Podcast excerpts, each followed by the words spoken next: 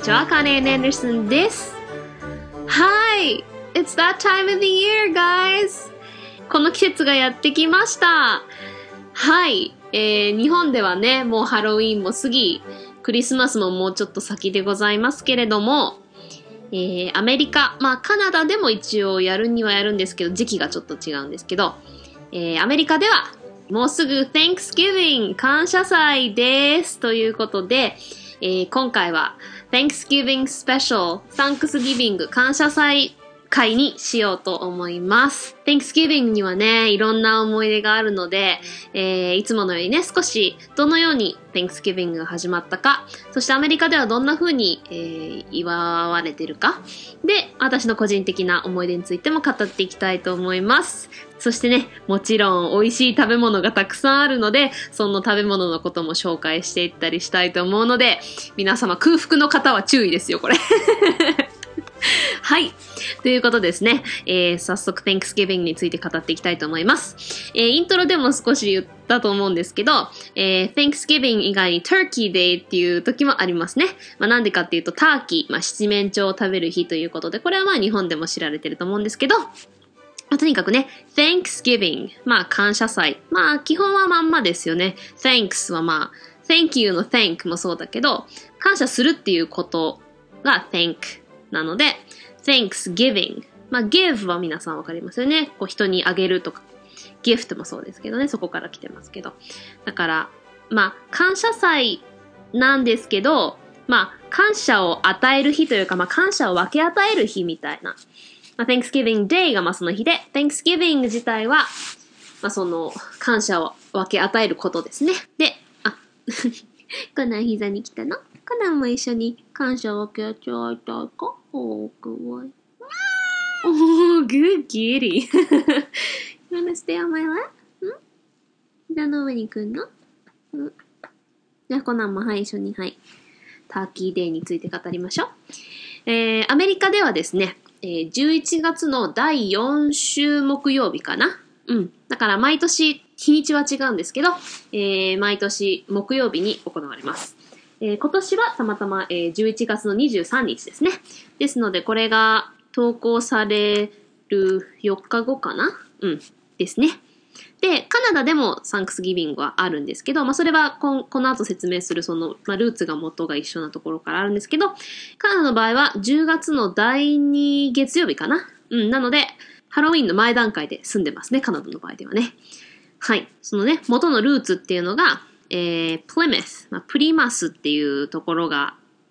まあ、北アメリカの植民地の初めの初めって言われてる。だからメイフラワーが来たのがプリマスって言われてるんですね。私実は、えー父の祖母側はメイフラワーで来た、あの、家系図があるんですよ。だから、えっと、おばあちゃんで17代目だったと思うんで、私が19代目ですね。の、えーメイフラワーの子孫です。メイフラワーっていうのは、あの、ご存知ない方、pilgrims、ピルグリムですね。あの、まあ、宗教改革で、ま、いろいろね、ヨーロッパであって、そこからアメリカで新しく始めようってきた船の最初の、一番有名な最初の船であるって言われてて、そこのジョン・アルダー、えジョン・アルダーっていう人から私が19代目です。おばあちゃんね、ちゃんとメイフラワー号会っていうのに入ってて、まあ今はね、もうちょうど先月95歳になったんですけど、うちのおばあちゃん。そう、あの、おばあちゃんはね、実際にもうメイフラワー号パーティーとかには行けないですけど、なんか未だに子孫たちが集まって、そういう会とかやったりするみたいですけどね。まあ、アメリカ中にもちろん何百人といるわけで。その子孫がね、えー家系図でこう、証拠を持ってる人たちがってことなのかな。ちゃんとね、家系図見せてもらいましたよ。かなり、それこそ家族でサンクスギビングで集まった時に、それを見せてもらって、私が、でも割と最近まで、私はメイフラワーの子孫っていうのは知ってたんですけど、割と最近までその家系図、どんなか知らなくて、見て、えー、こんなんなんだと思って、このジョン・アルダーから始まったのね、と思って。また話がそれましたけど。とにかく、そのプリマス植民地での出来事をまあ記念するところから始まったんですけど、まあそれは後でまた詳しく言うんですけど、まあその、独立戦争後にまあアメリカからカナダに、えーそれが流れていって、っていうので、まあ別の時期だけど、まあ同じ秋時期に、まあ行われるんですね。とにかく。えアメリカでは、え1789年から National Holiday、まあ国家の日って直訳すればなるんですけど、まあ日本で言えば祝日ですね。うん、に、設定されたり、設定されなかったりっていうのが結構繰り返されてて、Thanksgiving は。だから、今では、えー、ちゃんと祝日だと思うんですけど、うん。ちゃんとお休み学校でもしっかり取れるんですけど、最初あの、ジョージ・ワシントンがこれ設定したらしいです。そこから祝日になったりならなかったりですけど、まあみんなもちろんね、お祝いはするんですけど、国として祝日になったりならなかったり。でも今はもうしっかり祝日になってると思います。で、えー、正式には、えー、内戦時代、1863年にリンカーンが設定して、で、まあ、さっき言ったプリマス植民地に移住したピルグリムですね。私の 祖先の人たちが、えー、まあ、Founding Fathers もそうだけど、Pilgrim Fathers, Fathers, まあ、建国の父たち って言われてる人たちが、まあ、最初の収穫を記念する行事っていう風に、まあ、一般的には知られてますね。で、まあ、その Pilgrims が、まあ、その Plymouth Rock って、まあ、プリマスロック、まあ、すごいこう、岩っぽくこう、出てるとこなんでしょうね。Plymouth Rock に、えー、到着したのが1620年ですね。で、その年の冬がすごい厳しくって、もうほとんどが死んじゃったんですけど、翌年、まあ、近くに元から住んでたね、そのネイティブアメリカンの、えー、ワンパノアグ族が、えー、トウモロコシとかね、その、トウモロコシってアメリカにしか、アメリカ大陸にしかなかったものなので、トウモロコシとか、こう、大陸での取れた、まあ、芋、トウモロコシ、豆、その辺ですね。の、こう、栽培の知識とかを、こう、教えて、それで生き延びられたと。ね、せっかくネイティブアメリカンが優しくしたのに、その後の白人の態度ときたら 最低ですよねで、えー、1621年の秋はすごく収穫が多かったんですよね。だから、その、まあ、ト l グリムスたちは、まあ、そのワンパノアグ族を招待して、もう神の恵みに感謝して一緒にご馳走を食べようっていう。まあ、神に感謝もいいけど、いや、ネイティブアメリカンに感謝はみたいな。この後散々ね、もうほんと踏んだり蹴ったりですよね、ネイティブアメリカンかわいそうに。で、えー、っと、まあ、その、だから、普段の意見の違いとかね、お互いの喧嘩とかは、まあ、今日だけは抜きにして、神の豊作の恵みに感謝して一緒に食事をしようっていうところから始まった。つまり、その神からいただいた祝福の感謝、thanks のを分け与える giving ですね。っていう感じですね。はい。で、この1621年からのが今まで続いていると。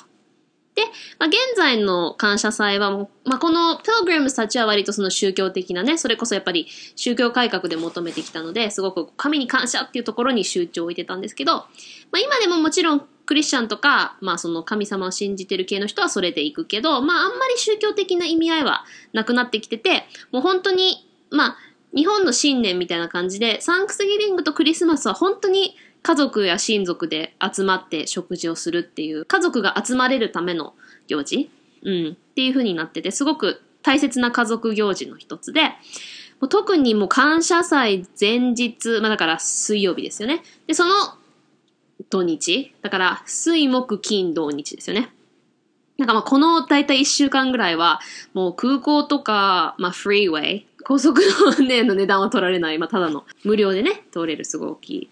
えフリーウェイとかはもう全部すごい渋滞がすごいです。で、逆にもう、まあ、ほとんどの店は閉まってるんですけど、まあ、仕方なく開けてるところ、例えばまあ、それこそ空港とかまあ、交通機関ですよね、とか、スーパーとか、まあ、チェーン店とか、はもうそのサンクスギビングの日はもうすっごい閑散としてて、もうゴーストタウンみたいになるんで、それがね、その感謝祭は家族で集まるためっていうもののことを物語ってますよね。みんなでそのモールとか行ったりとかはしないです。みんなでも家族で家で集まるので、もう外はもう誰もいないみたいな 感じです。で、えー、まあ、tradition。アメリカでもうサンクスギビングといえばこういうものが行われるっていうのは、まあ、メイシーズパレードとかですね。私はあの、田舎出身なんで、こう、実際には見たことないんですけど、まあ、ニューヨークのメイシーズ、百貨店ですね。では、え1924年から毎年、まあ、えっ、と、第二次世界大戦の42年から44年は途中中断されたりしたことあったみたいなんですけど、それ以外は毎年大きな風船をこう用いたパレード、えー、Macy's Thanksgiving Day Parade かなえー、メイシーズサンクスギビングデイパレードっていうのが、まあ、恒例行事ですね。で、あとは、あのーまあ、これは私のまあ個人の経験も含めてるんですけど、必ず can donation がどこでもあります。これはまあ、私は基本、教会と学校での経験ですけど、can、まあ、缶ですね。えっと、缶フーズ。缶に入った食料、うん、を donation、寄付する。なんかまあ、あの、学校とかだと必ずサンクスギビングのまあ何週間か前ぐらいかな。からもう学校からこう家に子供たちからこう手紙を持たされて、家にあるこうカンフーズを学校に持ってって、みんなでその恵まれない人にそれを寄付する。だからサンクスギビングにしっかりご馳走が食べられない人のためにそういうのを分けるっていうのがあるんですけど、なんでこのカンフーズになるかっていうと、アメリカって本当に日本と比べて、あの、それこそコストコとかが流行るのわかる。一気にまとめ買いして、もう、それこそしばらくショッピング行かなくても何年暮らせるんですかっていう、こう 家に何個か冷蔵庫もあるし、あの、ガレージとかにすごいやっぱり缶のストックとかするんですよ。だからこう家に必ず何十個かは缶がこう、あるんです。まあ日本も缶詰食べないわけじゃないけど、缶詰って言ったらまあツナとか、なんかこう、なんだろうな、まあコーンとかぐらいかな。でもアメリカって結構、うん、缶のを使ったりする家庭が多いので、なんか、缶のグリーンピースとか、缶のそれこそコーンとか、うん、まあ、豆の種類がいっぱいあるので、なんかキドニービーンズとか、チックピーズとか、そういうのもこう、大量に缶を買って家に置いてあった缶スープ、えっと、キャンボーズとかの缶スープもそうですけど、そういうのが必ず家にみんなそこら中にあるから、もう家にあるものを持ってって寄付するっていうのは、うちでもそんな缶詰食べないから、あの、まあ、やっぱ新鮮な野菜を買ってっていう感じだったんで、もうその ドネーションのためにわざわざ缶買うみたいな、意味ねみたいな感じのあったりしましたね。で、みんなで、その、まあ、ね、感謝を分け合うってことなので、thanks の giving だから人に分け与えよう精神で、まあ、特に教会とかでもそういうのやりましたよね。結構ね、私の思い出としては、あの、教会の誰かの家に集まってみんなで巨大なブリトーって皆さんご存知ですかね。あのメキシカン料理のこうあのトルティーヤに野菜とか豆とか米とかこうちょっとメキシカン風なスパイスで炒めたのとかを間に混ぜてそれをこうくるってこう巻いてやる。で中にアボカドとかサワークリームとか全部一気に詰めちゃったら、こう手でそのまま、あの、サランラップと、えー、フォイルから取ってこう、食べられるじゃないですか。だからナイフとかフォークとかもいらないし、すごい大きいの作るんですよ。もう下手したらなんか、箱ティッシュあるじゃないですか。あのぐらいのサイズの ブリトー作って、で、それをもう何十個と作ったのをみんなでその、やっぱアメリカって結構日本に比べてホームレス普通に道とかにいるんですよね。まあその地区にもよるんですけど、まあ、ちょっとその貧乏地区とかに行くと結構ホームレスの人がそこら中に座ってたりするんで、まあそのみんなホームレスの人にそれを配ったりするとみんな必ず、Oh, God bless you とか言ってね、神があなたに恵みを与えますようにっていう、まあ、ありがとうっていう意味ですよね。No, God bless you って言いながらそのブリトーを食べたりね。で、まあもちろんあの、私はヒッピータウン出身なんで、もうなんか、いや、ホームレスっていうよりただ怠けてるだけでしょみたいなヒッピーの人もいるんだけど、まあでも本当にね、その、なんかやっぱりその、障害があって働けなかったり、すごいもう貧乏でた、仕事がなかなか見つからなくてもホームレスになっちゃったっていう人もたくさんいるから、そういう人にね、やっぱり食事を分けてあげられるのもみんなすごい喜んでくれるし、あとは食べ物だけじゃなくて結構やっぱソックスがすごいね、みんなありがたがるんですよ。やっぱり足がすごくね、冷えて、特にこうビショビショした感じのとこだったんで、私が住んでたところは。だから、冬に近づくと、特にね、やっぱりサンクスギビングからかなり寒くなってくる時期なんで、うん、雨も増えるし、びしょびしょするし、濡れたソックスってなるときに、こう、しっかりたくさんあったかいソックスがあると喜ばれたり、まあ服とかもね、あとはうん。で、まあ、クリスマスとかにももちろんこういう寄付とかたくさんやるんですけど、やっぱり Thanksgiving ね、その、まあ、自分が恵まれてる立場だったら、まあ、そのことをもちろん感謝して、それを、まあ、less fortunate。まあ、less は普通とかある一定よりも低いとか少ないから、まあ、普通よりも恵まれなかった。fortunate はまあ、幸幸運だから、まあ、less fortunate。えー、普通よりも恵まれてない人にみんなで分け合おうっていうのでよくやりますね。そう。で、さっきも言ったみたいに、それこそ、水木金土日で結構、休みにする週とかも多くて、まあ、実際の祝日は木曜日だけだけど、もう、それに続きてもう学校とかも5日休んじゃおうっていう週とかも結構あって、で、ちょうどクリスマスとハロウィンの間じゃないですか。だから、ハロウィンが過ぎたらもう次はそのクリスマスの売り始めるののこう一番いい時期。クリスマスプレゼントのまあ購入に向けてだんだんだんだん消費が動いていくじゃないですか。結構だからその金曜日から特別セール、クリスマスセールとかがあったりして、で、その辺からこう、お店の黒字につながっていくっていうところから、えー、感謝祭の翌日を Black Friday。ブラックフライデーって皆さん聞いたことありますかね？もうあの、すんごいものが全部安くなるんですよ。だから私は個人的には一度も Black Friday の買い物したことないんですけど、Thanksgiving の次の日はもう夜中とか夜明けから結構みんなお店の前に並んで、いろんなクリスマス用の買い物をする。すごく安くなるので。でも私全然ありいいと思わないんですね。なんかもう前の日にせっかくね、なんか恵まれない人のためを思ってみんなで分けようっていい日なのに、次の日はみんななんかものすごい浅ましく、あの、店に入るときすごいんですみんな。あの、日本のまあ、新年の福袋的な感じなんですけど、もうなんか何百人もがガーって一気に押し寄せて、お互いのなんかこのテレビが安いだとか、この服がセールになってるとかいうのでこう取り合いになったり、結構ね、前も死者が出たりとかしたんですよ、その潰されて。うん、押しつぶされて。だからもうそういうのも、もう全然サンクスギビングの意味ないじゃんっていう感じのあったりしますね。で、まあそのさっきも言ったテレビとかもすごい安くなるんで、その週明けの月曜日に、まあ職場のあの高速回線を利用して、ウェブ通信でプレゼント購入する人が多いから、えー、感謝祭の休み明けの月曜日をサイバーマンデー、まあサイバーってこうネットつながりじゃないですか。だからサイバーのマンデー、月曜日、サイバーマンデーっていうのもあります。だから、Thanksgiving, Black Friday, 土日、サイバーマンデーみたいな感じは、だから結構あのメールとかでもうサイバーマンデー近づいてますよ、買いませんかみたいなのが、その時期にはよく来ます。で、えー、一方で、まあさっきも言ったネイティブアメリカンたちですね。まあ感謝祭は本当にネイティブアメリカンにとっては祖先たちの知識とか土地とかがヨーロッパの移民たちにも奪われた虐殺の始まりの日みたいな感じで思っている人も多くて、だから結構こう、反対デモみたいな、なんかもう National Day of Mourning、喪に服す日みたいな感じでデモを行う人とか、こう、喪服着て、こう、先祖たちに祈りを捧げたりする人もいるらしいですね。で、この感謝祭の翌日の金曜日を、えー、American Indian Heritage Day、アメリカンインディアン遺産記念日、うん、っていう風な日っていう認識もありますね。はい。では、ここからちょっと食べ物の話をしたいと思います。私今ちょうどお腹空いてるから よだれ出そうってなる多分 えー、で、私の個人的なね、サンクスギビングの思い出、家族で集まった話の思い出とかも語っていきたいと思います。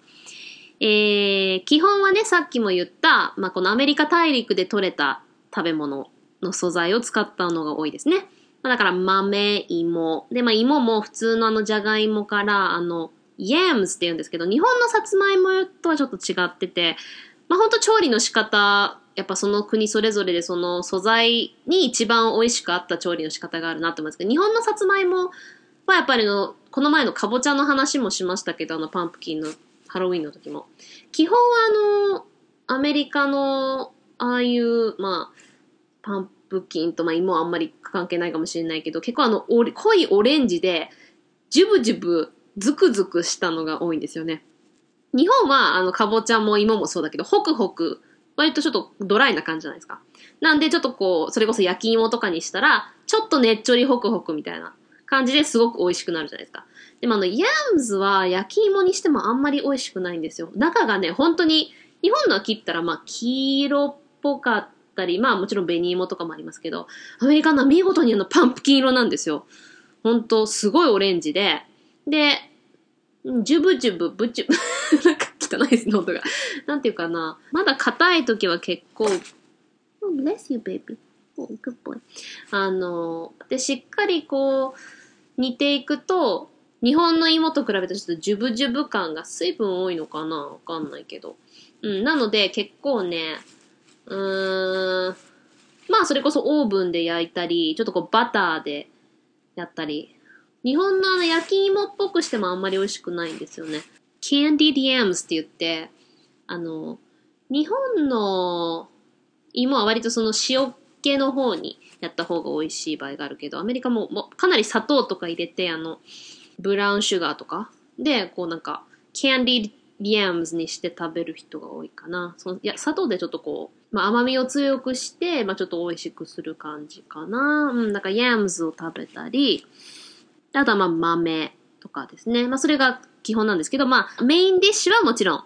えー皆さんご存知、七面鳥ですね。それの丸焼きです。うん。で、えーその中には、こうちょっと角切りしたパンを使った詰め物まあ、スタッフィング。スタッフっていうのは詰めるっていう意味ですね。スタッフィング。スタッフィング。あとはまあ、ドレッシング。ドレッシングとも言うんですけど、まあ、その味付けですよね、中の。だからそのハーブとか入れたりした、そのパンを中に詰めることで、そのいい香りがちゃんと肉にもつくっていう。で、そうですね。坂七面鳥の丸焼き。で、その中身のスタッフィングをまた、スタッフィングだけ横にこう添えたりもします。で、まあ、ターキーをね、メインに食べるので、まあ、さっき言った Turkey Day っていう風にも言います。ターキー皆さん、まあ、食べたことある方も多いと思うんですけど、七面鳥はなんか独特の匂いなんですよね。で、あの、dark meat か、まあ、light, white meat の、まあ、大体2種類があって、まあ、濃いちょっと暗めの色の肉と、まあ、ライト、あの、明るめな色。だからまあ、胸肉とかまあ、ライトですよね。で、こうちょっと、もうちょっとこう中の、まあだからに、チキンともまあ似てますけど、チキンよりすごいなんかね、独特な匂いがするんですよ。最初あの匂いが好きじゃなかったんですけど、慣れていくとあれがね、恋しくなったりするんですけどね。私はあの、ホワイトミート、ちょっと白肉の方が好きですね。あっさりしてるんで。ダークミートの方はちょっと、ターキーらしい匂いが濃くて、私の父とかはダークミートが結構好きなんですけど、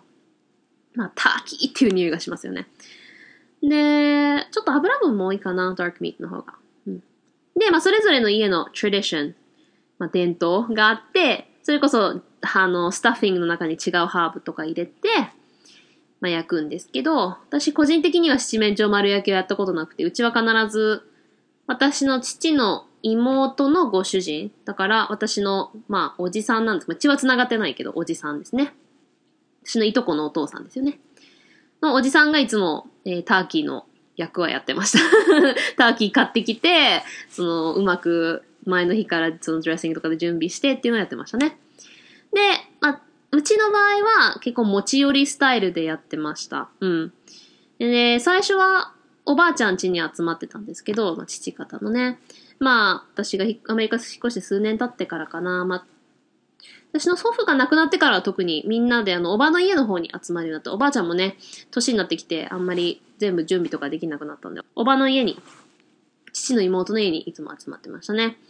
なんで、まあ、おじがまあ基本はそのターキー用意して、で、大体毎年誰が何を用意するみたいなの決まってくるじゃないですか。私結構遅い子だったんで、うん、あの、父の妹の息子二人なんですけど、そこでも結構もう、年離れてるんで、まあ、えっと、いとこのお兄さんの方がヘンリーで、弟の方がサムって言うんですけど、まあ、サムが、えークランベリーソースを用意して、これがね、クランベリーソースが 最近食べたくて仕方ないんですけどね、本当にこれがターキーとパーフェクトマッチングなんですよ。甘酸っぱい、まあ、クランベリーでできたソースですよね。まあ、本当にただもうクランベリーを煮てソースにしただけなんですけど、まあ、ちょっと砂糖とか足すんかな。ほんと美味しいんですよ、これが。手作りのクランベリーソースやっぱすごい美味しいです。あの、缶詰とかももちろんあるんですけど、いやー、缶詰のクランベリーソースは全然美味しくない。やっぱり、一からクランベリーを煮た方が美味しいです。それを、まあ、大体サムが作ってたかな。で、えーまあ、結構ベジタリアンの人とかは、その豆腐とかで作ったターキー、ト Tofurky っていうのを、 Tofurky あの、買って作ったりとかも、だからベジタリアンの人もちゃんと Thanksgiving はやります。で、えー副菜ですね。まあ、side dishes は、まあ、必ず mashed potato ありますよね。mashed potatoes。これはね、結構うちでは、おばとうちのおばあちゃんが一緒に作ったりしてて、で、これは、結構その生クリームと牛乳と芋のバランスが結構難しくて、なんか生クリームと牛乳をちょっとずつこうお互い入れながらお互い味、味見して、お母さんこれどう味？あ、これいいねみたいな感じで。二人でよくやってたりして、なんか結構、おばとおばあちゃんがよくマッシュとポテトやったかな。で、これちょっと芋潰すの手伝ってって私も一緒に潰したりとかして、であとはさっき言った yams の、まあ、 candied yams とか。で、えー必ずさっきの、えっと、私のだから、いとこのお兄ちゃんの方ですね、ヘンリーが、 green bean casserole を作るんですけど、この green beans は、まあ、インゲンですよね。うん、 green beans の casserole、キャセロールを作るんですけど、まあ今はね、あの、すっかり立ち直って、あの、いい奥さんと結婚して、あの、幸せな家庭築いてますけど、一時期ちょっとあの、お酒に溺れてる頃があって、あの、お酒をね、いっぱいあの、隠し味のつもりで入れてるんですけど、なんかもういや、あの、本人は気づいてないけど、アルコール癖っていう、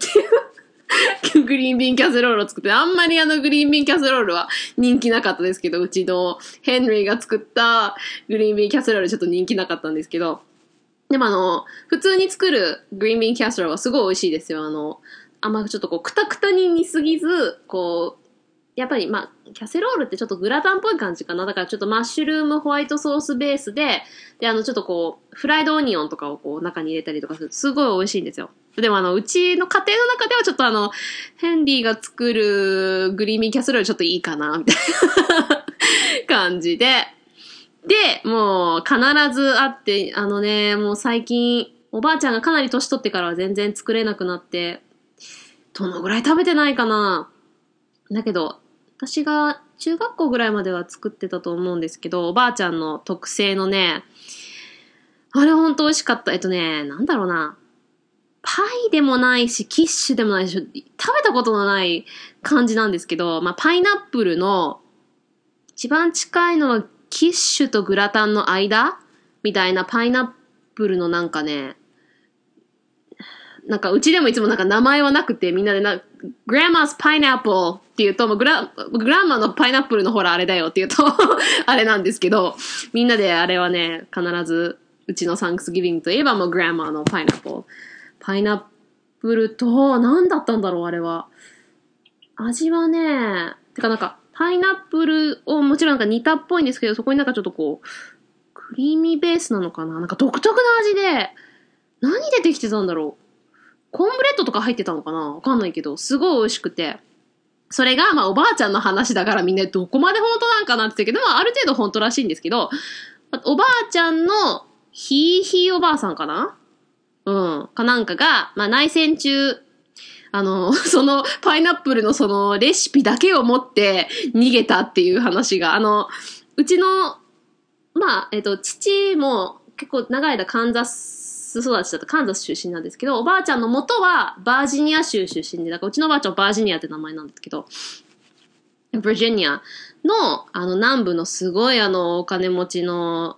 それこそあの、綿とか取るね、あの、ちょっとこう、あの時代、南部の、うん、gone with the wind 状態ですよ。風と共に去りるの、まさにああいう感じの、うん、本当に悲しいことですけど、あの奴隷とかも持ってたみたいで、もううちのおばあちゃんがそれがもう嫌で嫌で、もうおばあちゃんすごいそういう差別とかは大嫌いな人で、もううちの先祖が奴隷を持ってたと考えるだけで本当に嫌っていつも言ってて、なんかちょっと話はそれますけど、すごいあの、まあ、高価な、その、その時代のそのまんまの全部キルトとかその奴隷が作ったのが残ってたんですけど、うちはもうばあちゃんそれをもう、売ったりお金にするのも嫌だし、もうとにかく全部寄付するって言って、みんな、ええー、こんな高価なもの寄付って思ったけど、みんなそうだよね、その奴隷が作ったものでお金にするのもねって言って、全部そのね、カンザス州の、あの、あ、元のバージニア州なのに寄付したんだったかなの奴隷たちが作ったすごい綺麗なキルトとかいっぱいあったらしいんですけど、うん。まあそういう人だったんで、そのだからその南部のそれでもう負けて大変なことになったじゃないですか、南部はね。まさに風と共に去りぬ状態で全てをなくしたんで、その、そこから逃げる、多分逃げてカンザスに行ったんかなその時にそれをもうそれだけを片手に持って逃げたっていうのそれはちょっとなんか大げさだとは思うんですけど、まあその逃げる時にそのレシピは持ってきたっていう、だからまあその以前からそのうち食べ続けられてきた、まあずっとパイナップルで食べてたのかどうかわかんないけど、まあでもそのパイナップルのなんかパイナップルキッシュグラタンっぽいやつあれは何だったの？でもどっかに多分レシピあるんだろうな。なんか、今度父に聞いてみよう。うん。多分おばあちゃんの家とどっかにあると思うんですけどね。あれまた食べてみたいなと思いますね。まあ、そのおばあちゃんがそれを、私がね、小学生の頃はそれをいつも用意してて、で、うちの母は必ずコロッケを作ってました。本当にね、うちの母のコロッケは本当に美味しくて、あもう、また泣く ちょうどね、今これ収録してる前の日、昨日が母の2年目の命日だったんで。うん。母のコロッケはね、私もたまに、まあ、一人の時はあんまコロッケ作んないですけど、まあコロッケ作る時あるんですけど、まあ母に最後に教えてもらった料理がコロッケだったんですけどね。うん。まあでも母の通りの味にはいかないんですけどね、ほんと美味しくて。で、もうもちろんアメリカ人で fried mashed potatoes 揚げたマッシュとポテトが嫌いなアメリカ人いるはずもなく。みんなだから父方の家族、母の義家族ですよね。もうあの、クロッキーズがね、クロッキーズがコロッケが本当にあなたのは美味しいからあれお願いっていつも母にサンクスギビングとクリスマスには頼んでましたね。だから必ずサンクスギビングとクリスマス集まるときは母はいつもコロッケ作ってってました。で、みんなもあっという間にコロッケがなくなるっていう。で、あの上からグレービーソースをかけるんですよ。そのターキーの肉の肉汁で作った、まあそのグレービーソースを mashed potato とターキーとその豆とと上にブワーってかけるんですけど、それがまあコロッケにかかってももちろん美味しいんですけどね。で、もうとにかくそれで食べる。で、あとはデザートはパイですね。基本 Thanksgiving、どの家も基本はパイですね。もちろん他のケーキとか食べるとこもあるだろうけど、まあほんと Thanksgiving といえばパイ。で、うちの場合は、えー、私の父がすごいパンプキンパイと pecan pie が大好きなんで、パンプキンパイと pecan pie、pecan pie、pecan pie、pecan pie。あ州によって pecans と pecans と pecans っていう人といろいろいるんで、まあ、父はそれこそカンザス出身なんで、南部の方は結構 pecans って言うと思うんですけど、うちのなんか父は pecan pie って言ってましたね。だから pecan pie と、えパンプキンパイはうちの父が大好きなんで、必ず二二つずつはありましたね で、あとはまあ、アップルパイ、 rhubarb pie。ルバーブってね、なんかちょっとアロエっぽい感じ。うん。 rhubarb pie と、まあいろんなベリーパイ。いろんなベリーのミックスパイもあるし、ブラックベリーパイ、ブルーベリーパイ、ラズベリーパイいっぱいあるんですけど。まあそういうパイをいろいろ。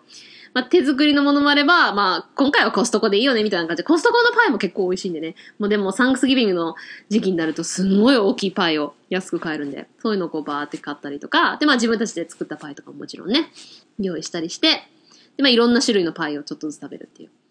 でも今の説明で分かったと思うんですけど、もうとにかくひたすら食べる。もう、アメリカンになってひたすら食べ続ける。で、もう有り余るほどたくさんね食べ物があるんで、必ずもうみんなでお腹いっぱいに食べて、ソファーにみんなで後で座って、もうなんか 宙を見つめて、そういうのをね、フードコーマとかよく言うんですけど、で、Thanksgiving コーマってみんなで、コーマっていうのはあの、えっと、植物状態？だからもうなんかあの、昏睡状態になって、あの、サンクスギビングなどの昏睡状態みたいなみんな、なるぐらいで、で、もうすごいたくさん作るんで、で、もちろん、みんな残り物として冷蔵庫に入れてて、このね、あの、次の日のピザとか美味しいじゃないですか。あんな感じでの残り物のサンクスギビングフードが本当美味しくて、結構みんなだからもうターキーサンドイッチとか、もうサンクスギビングの後は結構みんなランチとかはそんな感じで。あの、お昼ご飯みんなね、お弁当とかそんな感じで。で結構持ちますね。一週間ぐらいはみんなそのサンクスギビングの残り食べるんじゃないかなっていうぐらい。うん。本当にね、また冷えてても美味しいし、温め直しても美味しい道みたいな感じですね。で、まあ、とにかくね、もう家族で過ごす日なんで、まあ、その家庭それぞれにもよると思うんですけど、うちの場合は、えー、基本早めに集まって、だからまあ午後1時とか2時ぐらいに集まって、まあ、一緒に晩ご飯のサンクスギビングの支度をしますね。で、基本男性がね、肉担当っていう家庭多いと思います。で、あの、お皿洗いも基本男性がやります。まあね、それこそ家庭にもよると思うんですけど、うちは本当男女平等って感じだったんで、もう男性ができることはして、女性もできることはして、で、まあ、女性軍も結構その、サイドディッシュ、うん、副菜とか作りながら、まあ、おしゃべりとかしたり、で、まあ、あとはソファーでリラックスしながら、もうしばらく会ってなかったりとかするとね、もうどう久しぶり元気？みたいな話をして、で、基本あの料理も日本のとは違って手間暇あんまかかんないっていうか、まあ、時間かけてても、ほっといてても大丈夫。プラスそう、結構シンプルにできる料理が多いので、それこそオーブンで焼いたり、ただこう芋潰したり、みたいな。なんで、それぞれこう順番に、あ、じゃあ今度誰々芋潰しといて、みたいな感じでやったり、間に休憩しながら作ったりとかできるんで、そういう意味で、あの、割とリラックスして作れるんですよね。うん。まあもちろんその、まあホースト、まあ家でそのやってる人たちは結構こう、ターキーに忙しくね、こうちょっと火の具合を見たりとかしますけど、まあ基本は結構みんな順番こで作っていったりしますね。でも、みんなでワイン飲みながらゆっくりお話ししたりしながら楽しんで作って、でまあ大体うちは6時ぐらいかな、うん、にみんなで食卓にで、あの、自分で撮るスタイルですね。結構、うちの場合どうかな。台所のカウンターのところにこう並べて、自分で撮ってテーブルで食べるって時もあったし、もちろん真ん中にターキーバンって置いて、メインの人が切って、で、こう皿回してっていう時もあったかな。うん、ちょっとこうビュッフェスタイルにしたり、テーブルにこうボンって置いたりするのいろいろ毎年変えたりしてましたけど。で、こうテーブルにみんなでとりあえず座ったら、こうみんなで手繋いで、まあ、父方はすごいなんか真面目なクリスチャンみたいな感じじゃなかったんですけど、なんか神様にというよりは、なんか、こうみんなそれぞれ感謝してること、で今年、こう恵まれたなって思うことで、まあ大体こうやって家族でね、集まれてすごいみんな元気でよかったよねとか、今年こういう大変なことがあったけど、こうやって乗り越えられてよかったねとか、うんで、なんか、誰々がこういうこともあったけど、乗り越えてきたよねとか、そういう話をみんなでしてた、なんかちょっとこうみんな ワインが回って、ちょっと涙ぐんだりするおじおばとかがいたりしてね。で、みんなで本当に感謝だねって言って、食べる。すら食べる。喋っちゃ食べるみたいな まあ。とにかく楽しくみんなでおしゃべりしながら食べて、で、ほんといくらでもあるんで、ちょっと休憩してまた食べてみたいな。うん。本当にだからその食卓についてる間にほんと何時間かかけてみんなで食べて、まあ、家族団らん、うん、美味しいご飯、ちょっとこうクリスマスの前段階みたいな感じで、すごい楽しいし、懐かしいですね、なんか。あ、なんか泣きそう。あ、泣くつもりなかったんだけど。うん、なんか父方の家族はそんなたくさんはいないんですよ。父も、なんか妹、まあまた別の回にするかもしれないけど、前妹二人いたんですけど、一人はまあ亡くなってて。一番下の妹と、そこには息子二人だけだし、あとはまあうちのおじいちゃんおばあちゃんだけだから、まあ大体うち集まっても、まあ、いとこがまあ彼女とか連れてきたり、でまあ私の兄とお嫁さんとって集まっても10人ぐらいなんですけど、で、まあうちの家族もそんなに、まあまあまあ基本みんな近くには住んでたけど、あんまりなんかしょっちゅうあの、どっかで家族で集まったり遊びに行ったりとかする家族じゃなかったんですけど、まあ、サンクスギビングとクリスマスはやっぱ自然に集まるじゃないですか。そうするとやっぱりお互い、やっぱり家族で会えるっていうのはいいなって、毎回ね、そんなお互いね、もちろん完璧じゃないから、もう誰々が、みたいな家族だからあるけど、その時に集まる時だけは、あ、やっぱ家族っていいよなって思い直せるっていうか、で、その時はね、全然思ってなかったけど、考えたら幸せだったよなと思って、まあ別に今でも幸せなんですけど、特に何の問題もなくね、みんなそうやって家族で集まれて、もうね、おじいちゃん、うちの祖父はもうう随分前に亡くなっちゃったし、もうおばあちゃんはね、その、もうパ、今のはね、今じゃね、もうあの、パイナップルの、あの内戦で持って逃げたレシピのパイナップルを作るどころか、おばあちゃんね、すごい料理上手な人だったんですけど、もう認知がひどくて、今父がその介護してるし、おばもね、いろいろ病気の問題もあったり、いとこもみんな遠く離れて住んじゃったし、なかなか私もね、こうして日本にいるし、サンクスギビングで集まれることあんまなくて、まあ、サンクスギビングね、あの、まだだからおばと、そのまあ、ね、認知のおばあちゃんと、私の父と、で、まあ今年もちょっとした、まあ兄とね、兄夫婦とでちょっと集まるらしいんですけど、もうその家庭で、もうターキー丸焼きとか、もうとても、もうみんな 年だし疲れたし、そんなたくさん集まるわけじゃないし、できないっていうんで、まあ、いろんな、もうレストランとかで、あの、ビュッフェスタイルでサンクスギビングの食べ物食べられたりするんですよ。だからもうレレストランのそのビュッフェで食べようみたいな感じでやるらしいんですけど、それはそれでね、楽しいんですけど、やっぱりあの家庭でやったあれは楽しかったなと今思うとね、本当にいい思い出で、うん、なんか それこそ集まったは集まったで、もうおばさんがすごいなんかもう喋りすぎとか、なんかあの、いとこが連れてきたガールフレンドあれ何とか、なんかいろいろね、問題がなかったわけじゃないんですけど、でもこう思い、振り返って思い出すとね、ああ、楽しかったなと思い出す感じですね。ね、本当に最初は、そう、初めてターキー食べたのは、そのアメリカに引っ越したその年のサンクスギビングで、そのおじがね、作ったターキーでみんなで食べた時だし、ほんと最初ターキーくっさと思って うちではしばらく草鳥って呼んでて こんな臭い鳥何がいいんだろうと思ってたんですけど、やっぱり毎年食べていけば食べていくほど、ああ、美味しいってなんか自然に思ってて、で、だから大学時代も、そのお店でやっぱりそういうのサンクスギビングの時期になると、そういうそれこそビュッフェみたいな感じでこう、なんていうの？まあ、デリーって言うんですけど、まあ、デリ。うん、お惣菜コーナーみたいなところが、その全部ビュッフェスタイルでこう、サンクスギビングの食べ物をこう、取れるようになってるんですよね。まあ、そういうのを結構地元のなんかオーガニックの食べ物とか売ってるようなスーパーとかで結構美味しいのがあって、それを自分でね、家で大学生でターキー丸焼きとかできないんで、そういうのを買って食べて、こう、サンクスギビングの時期になるとそれになってそれをこう食べたくなったりとか、で、実家に帰ったらもうしっかりそういうの食べたりとかして、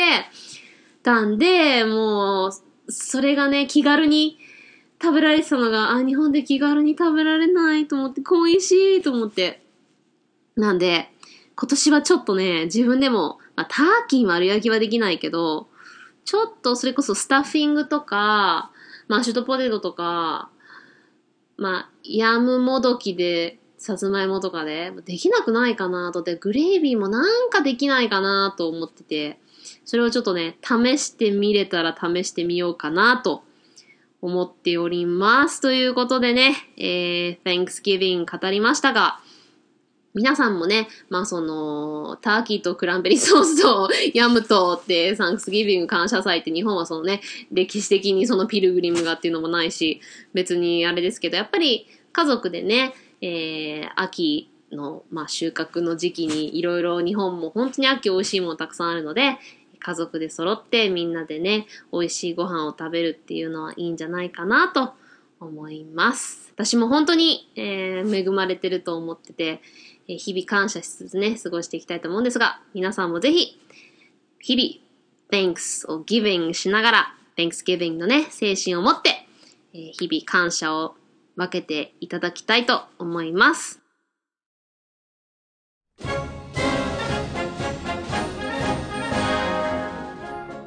はい、エンディングです。ね、Thanksgiving のスペシャルでしたが、皆さんどうですかね？よだれ垂れてませんか？はい。ということでね、これからもどんどん、あの、 holiday seasons、クリスマスホリデーのね、えまあ、クリスマスだけじゃなくて冬のホリデーに近づいていってるので、そういうこともね、これからも話していけたらと思います。えー、これからもどんどんレビュー、ハッシュタグ、コメント、お便りなどなど送ってください。お待ちしております。メールアドレスは annx 数字の5 bilingual podcast アンかける5バイリンガルポッドキャスト gmail.com。ツイッターではハッシュタグひらがなのアン、数字の小文字の X、数字の5でつぶやいてくれると嬉しいです。Okay, we're starting another great week together. また新たな一週間がやってきますね。今週もみんなで頑張ろうね。うちが応援しとるよ。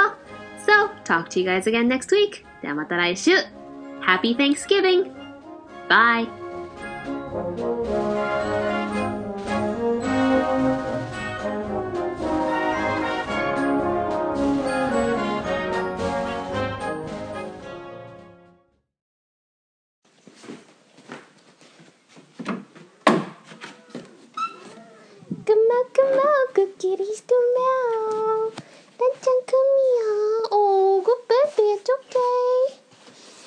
ちょうどね、ガス点検のおじさんが来たから、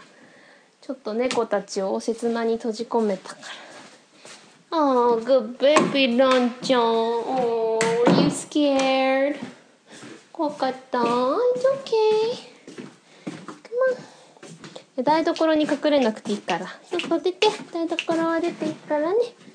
Oh, good baby. もうガスの人に家汚いの見られるの恥ずかしかったもうちょっと家きれいにしないといけないねねこの今日たまたまお休みの日だったからよかったガス点検ねなかなかよいしょ Good babies You guys were doing so good Come here Come here Oh, good boy, good boy, oh, good boy, good boy. Good boy, good boy. Oh, good boy, good boy. Oh, mm.